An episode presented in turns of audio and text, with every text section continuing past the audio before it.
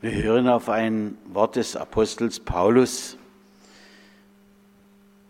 2. Korinther 1, die Verse 3 bis 7. Gelobt sei Gott, der Vater unseres Herrn Jesus Christus, der Vater der Barmherzigkeit und Gott allen Trostes, der uns tröstet in aller unserer Trübsal, damit wir auch trösten können, die in allerlei Trübsal sind mit dem Trost, mit dem wir selber getröstet werden von Gott. Denn wie die Leiden Christi reichlich über uns kommen, so werden wir auch reichlich getröstet durch Christus. Haben wir aber Trübsal, so geschieht es euch zu Trost und Heil. Haben wir Trost, so geschieht es zu eurem Trost, der sich wirksam erweist, wenn ihr mit Geduld dieselben Leiden ertragt, die auch wir leiden. Und unsere Hoffnung steht fest für euch, weil wir wissen, wie ihr an den Leiden teilhabt, so werdet ihr auch am Trost teilhaben. Herr, danke für dein Wort. Amen.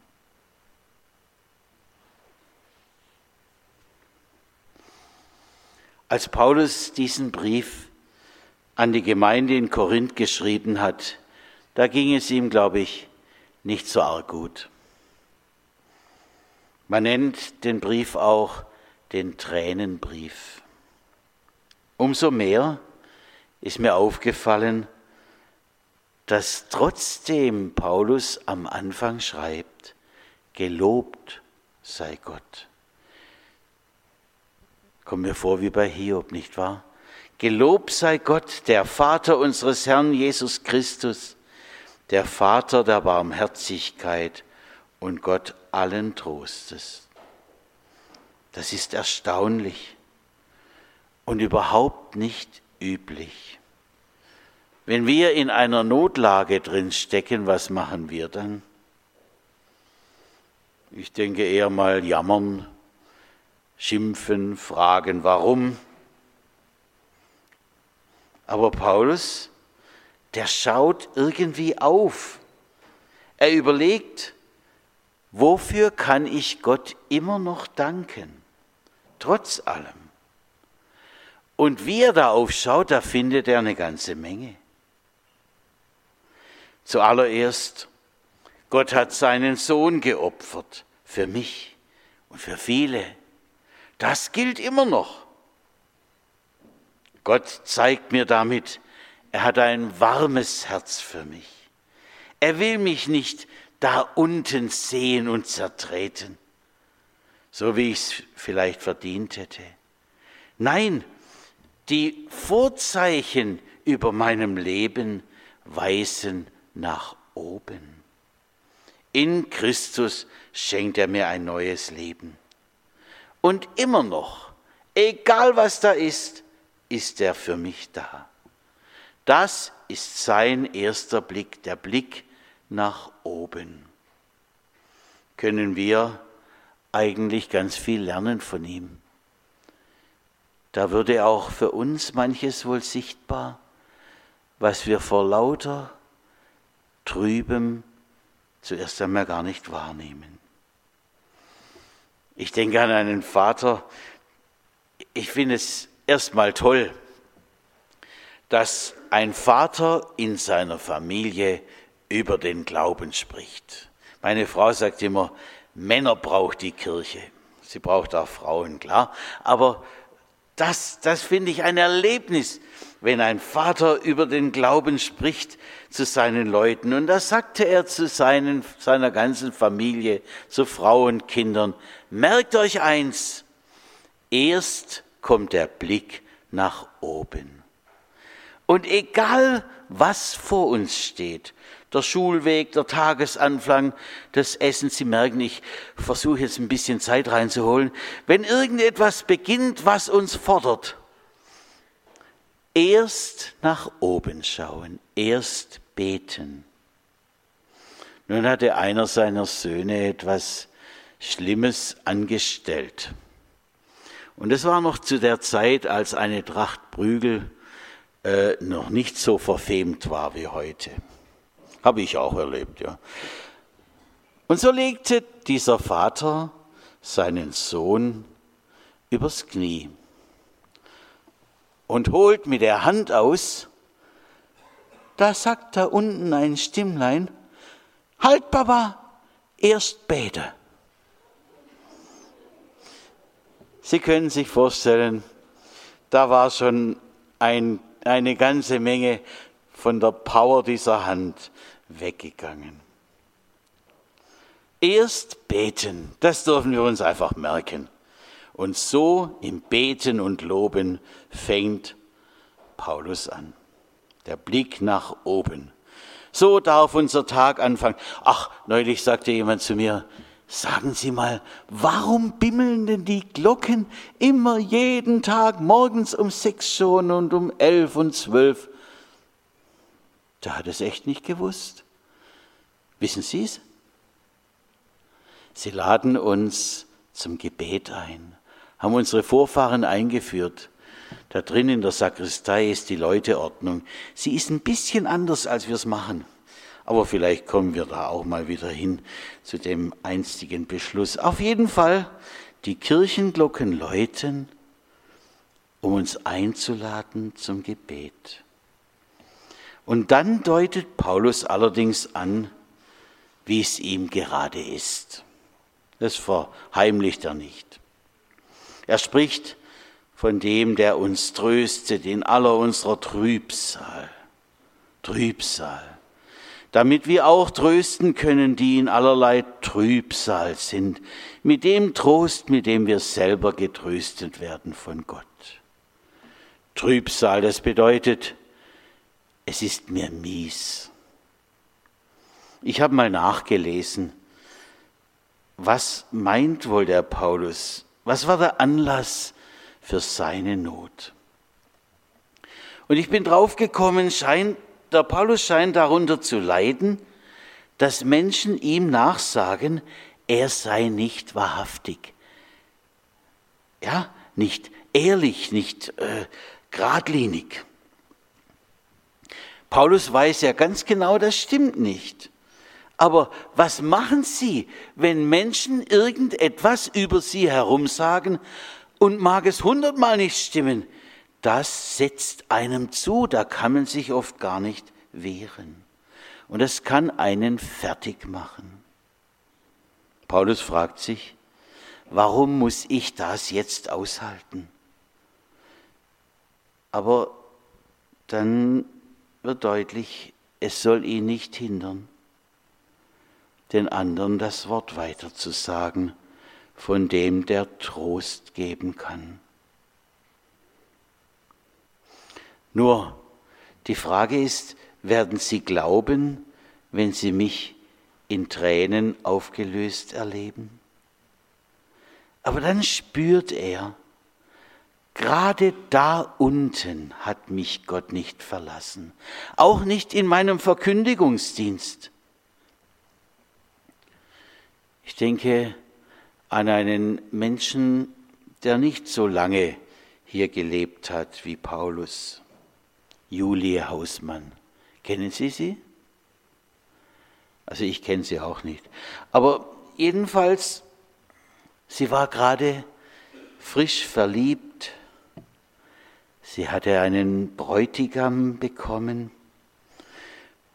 Und es war ihr klar, durch den Ruf Gottes, mein Bräutigam und ich, wir sollen heiraten, logische Folge, aber jedenfalls, wir sollen miteinander nach Afrika gehen und dort von Jesus Christus als Missionare Dienst tun. Der Bräutigam fährt voraus, die Braut hinten nach. Und was trifft sie an? Einen Toten. Alles ist zerschlagen. Sie weint Trübsal. Da ist die Frage, warum Gott? Nichts, überhaupt nichts fühlt sie von Gottes Macht. Es ist nur noch dunkel, als gäbe es keinen neuen Morgen mehr. Aber auf einmal wird er deutlich. Auch da unten. Gott hat mich nicht verlassen. Die Verheißung seines neuen Lebens, sie gilt auch für meinen Mann.